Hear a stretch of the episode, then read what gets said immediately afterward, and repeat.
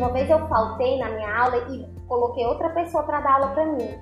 E aí essa pessoa me falou que as crianças estavam perguntando, tia, cadê a reverência inicial? Aí terminou a aula, todo mundo foi embora, cadê tia, a reverência final? Ela me disse que todo mundo perguntou, entendeu? Aí você pega e diz assim, Mônica, pelo amor de Deus, como é que eu vou fazer uma rotina para criança? Criança vai sair da minha turma se eu tiver uma rotina. Vai sair não, gente.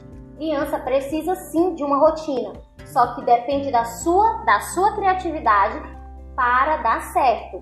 Você vai fazer reverência, depois você vai fazer aquecimentos e ó, sua criatividade vai, vai ter que fervilhar e agora para você trabalhar toda vez uma coisa diferente, um, uma, um exercício diferente, entendeu?